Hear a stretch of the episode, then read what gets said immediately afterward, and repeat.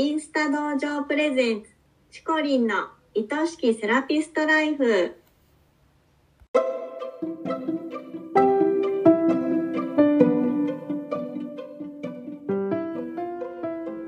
セラピストの皆様こんにちは。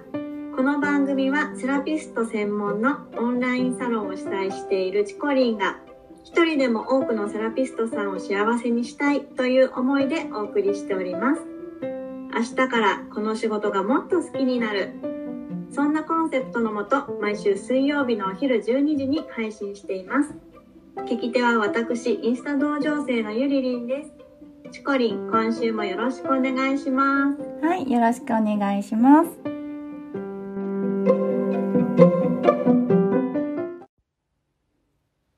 はい、えー、この前ね、あのうんこちらのポッドキャストでもお伝えしてたんですけど、インスタ道場の3周年パーティーをやりました。ねえ。はい、盛大に。盛大にめっちゃ楽しかったです。う40人ぐらい集まって、うんうん。全国からね。うん。うん、みんななんかこう会いたい人に会えた喜びで、もう会場が充満していてね、本当に素敵な世界でした。うん。私もねズあの行けなかったけど、うん。ズームで参加させてもらったんですけど、うんうん。もうね画面からねもう楽しかったり感動がね、うん。溢れてきてたよ。ね うん。嬉しい。まあ、ズームの人にも楽しかったって言ってもらえてすごい嬉しかったです。うん。ね、その後はあのゆりりんと一緒にインスタライブをうん、ねこの前しました。初インスタライブでした。どうでしたかインスタライブ？うん、もうすっごい緊張して、うん。ドキドキしたけど、うん。あでもたくさんの人が見に来てくれて、うん。たくさんコメントをくれて、うん。もうすごいいい時間になりましたね。うん。うん。もう神回ってねみんなに言わしめるほどねゆりりんの素敵なお話がすごいもう感動的で。うんうん。ありがとうございなます。なんとあのノートに書き写してくれた人まで出てくるうん っていう、ね、うん。ストーリーとかにも上げてくださる方たちもいて、ね嬉しかったね。嬉しかった。うん。やっぱなんかちょっとちょっと挑戦してみるっていいよね。うん、うん、本当なんかい,、ろんなものが見えてくるとかね、うんうんいろんな感情を味わえたりしてね、うん。うん。ねすっごいドキドキするけど、うん。やってみるっていいかなと思いました。うん、まあやってみてああ大成功だったって思えることって実は少ないけどでも、ううん。うんやらない自分よりやった自分の方が絶対いいよね。ちょっと。うん、なんかいいなって思えるよね。思える。うん。うん、それが大事かなうん、やってよかったです。うん。ありがとう、こちらこそはでい。じゃあ行きましょうか。す。はい、今週も行きましょう。はい。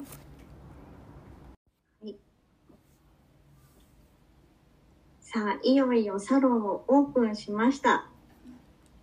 集客どうやってやろうかなと思っている時に、皆さん、インスタだけでどうやって集客するのって思いませんか？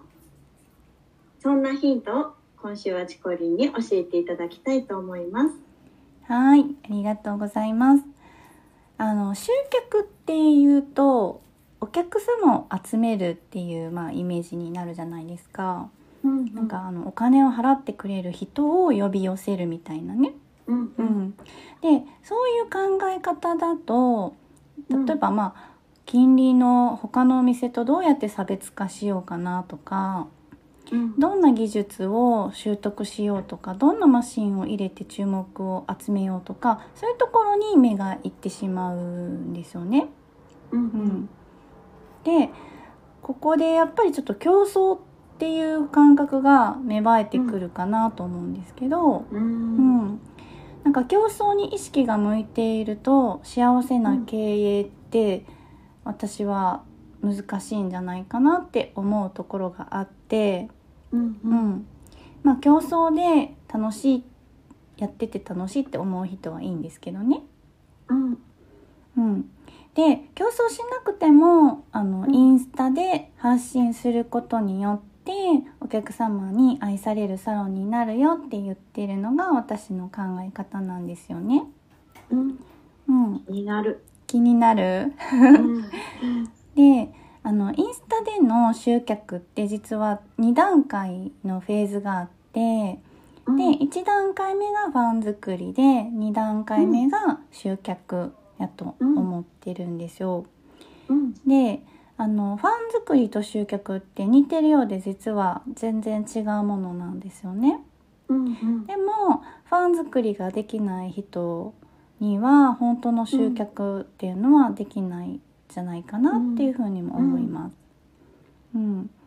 まああの珍しいことしたりとかすごうくん。最新の技術を取り入れたりとかあとすごい安くして一時的にお客様が来てくれるっていうことはあると思うんですけども そういうお客様をやっぱりファンにしていくって、まあ、現場でしっかりねお客様とコミュニケーションとってうんっていうファン作りもあるとは思うんですけどうんもしそれがお客様がご来店される前からインスタの中でうん。信頼関係とかが出来上がってたらうん。本当に来てほしいお客様だけが来てくれるようになる。うん。で前回もねペルソナの回に、うんね本当の自分を見せた時に好きになってくれる人っていうね、うん。運命のペルソナについてお話をしたんですけど、うん。うん、やっぱりねあの自分のファンになってくれてる状態でお客様になっていただけると、まあ、うん。理不尽なクレームが来ることもうん。ないと思いますし、ううんん、次いつ来てくださいますか？って次いつお会いできますか？っていうお誘いもね、なんかしやすいんじゃないかなって思うんですよね。うんうん、であのーなのでねインスタではまずはファン作りって考えて投稿していってほしいんですよ。うんううんん、でその後で集客なんですよね。うんうん。うん、で実はねサロン始める前から、うん。あのーそういうの始めるのがねすごいおすすめで。へうん。インスタ道場のサポメンのアケミョンいるで,、しょアケミョン。そう。アケミョンはサロンをオープンする1年以上前から発信を始めて、うん。でオープンする頃にはもうファンがたくさんいてる状態だったんですよね。うん。うんでやっぱりサロンオープン楽しみにしてますとかアケミョンに早く会いたいって言って、うん。みんな待っててくれたっていう状態で、うん。サロンをオープンできたっていうのがやっぱりうん。すごいいい形だなっていうふうに、ううんん私は考えてます。うん。そう。でじゃあどうやってファン作りしていくんやろうって思われますよね。うん。うんであのインスタ道場に入ってきてくれる人たちが一番驚かれるのがうん。なんか実はあのメンバーの投稿を見てうん。すごい素敵な発信をみんなしてますよねっていうとこなんですよ。みんなすごいですよねとか、みんなすごい素敵ですよねとかっておっしゃる方がすごい多くて、うん。うん、でどんなところが素敵やと思いましたか？って聞いていくとうん。やっぱり本音とか弱音とか、本当の自分を見せているそういう姿がすごい素敵に見えてるっていうことが分かったんですよね。うん。本当の自分ね。うん、うん。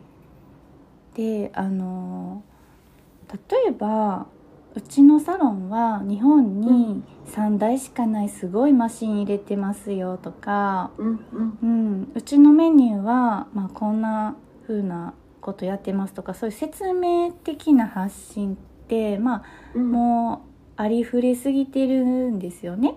うんううん。んあのそういうのは必要じゃないっていうわけじゃなくて、まあうん。見てる人からしたら一律の宣伝文句に見えるというかこっちがどんだけこれすごいんだよって言ったとしてもみんなうちのがすごいよって言ってるわけだから、うん。うん、なかなか響かないと、ううん。んもう結構見飽きてる部分もあるかもしれない、けどよっぽどうん。うん、よっぽど？うん？よっぽどね、うん。その機会が自分に必要ってごい思ってる人じゃない限りね。そうだよね、うん。そうそうそう。まあ家からめっちゃ近くてね。そのうんうん。機会が絶対もうやりたかったやつって思ったらねそりゃもうん。う来てくれるだろうけれど、うん。うん。まああのそれと多分ファン作りって別だよね。うん。うんそうだね。うん、であのその人の本音とか弱音とかって、うん。あの今のその人にしかないものだからものすごく特別なものなんですよね。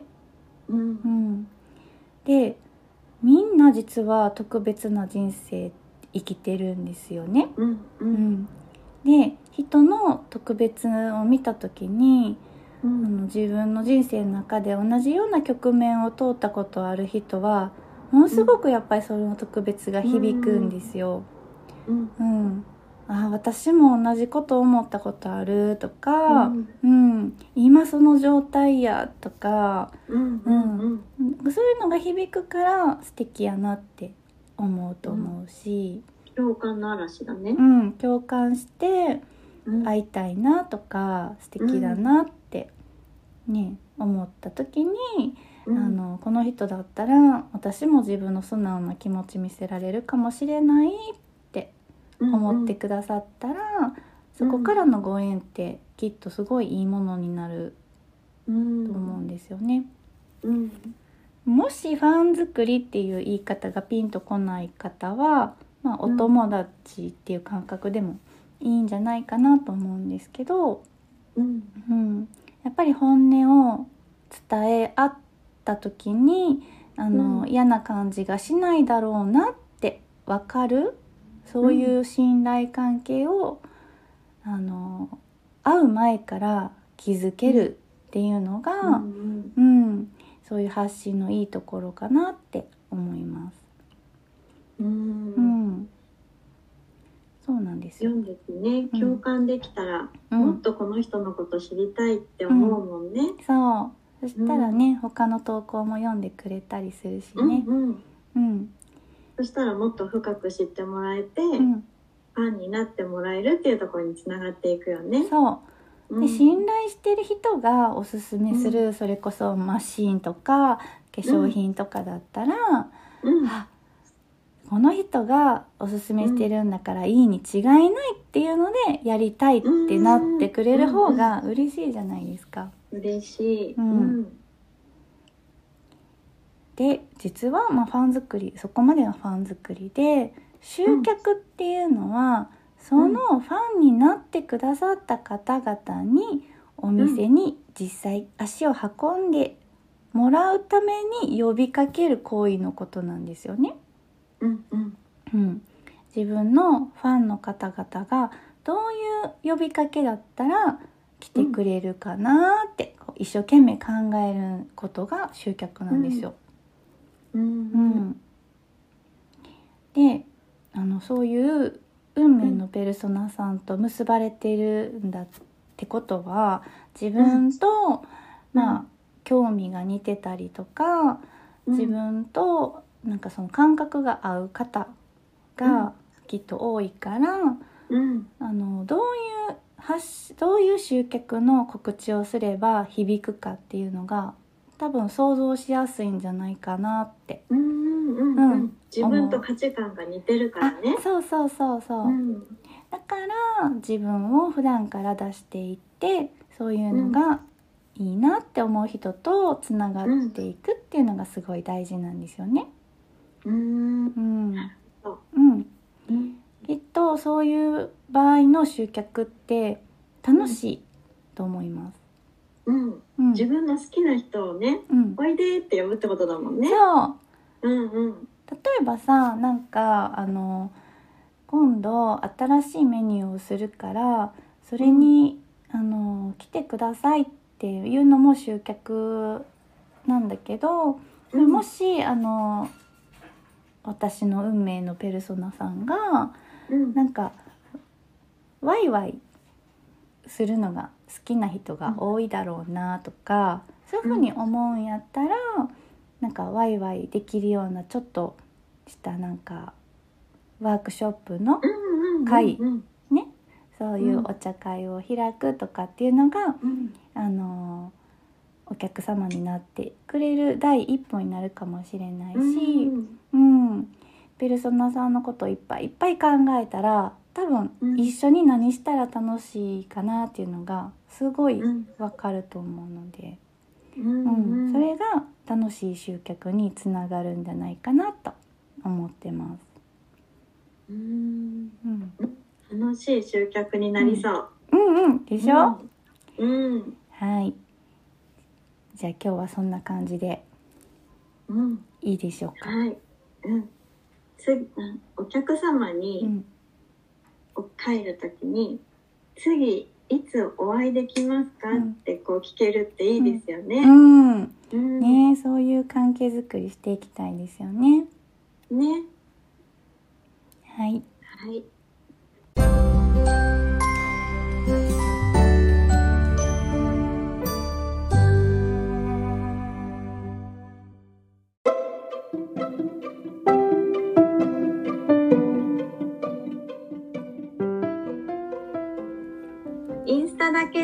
どうやって集客するの？皆さんは今日のお話を聞いてどんなことを感じましたか？インスタ道場プレゼンチコリンの愛しきセラピストライフ。あっという間にエンディングのお時間です。たくさんのセラピストさんに聞いてもらいたいです。この番組を聞いてチコリンやインスタ道場に興味を持った方はぜひチコリンのインスタをフォローして投稿をチェックしてみてください。チコリンが毎朝9時からやっているインスタライブも必見ですよ。番組ではリスナーセラピストさんからのご質問やお悩み相談も大募集しています。100名以上のセラピストが所属するインスタ道場主催のチコリンが時に寄り添い時に辛口で解決のヒントをお伝えします。番組の公式 LINE を登録しそちらから送ってくださいね。インスタの DM からでももちろん大歓迎です。それではチコリンの愛しきセラピストライフ本日はここまでです。また来週お会いしましょう。バイバーイはーい、バイバイ。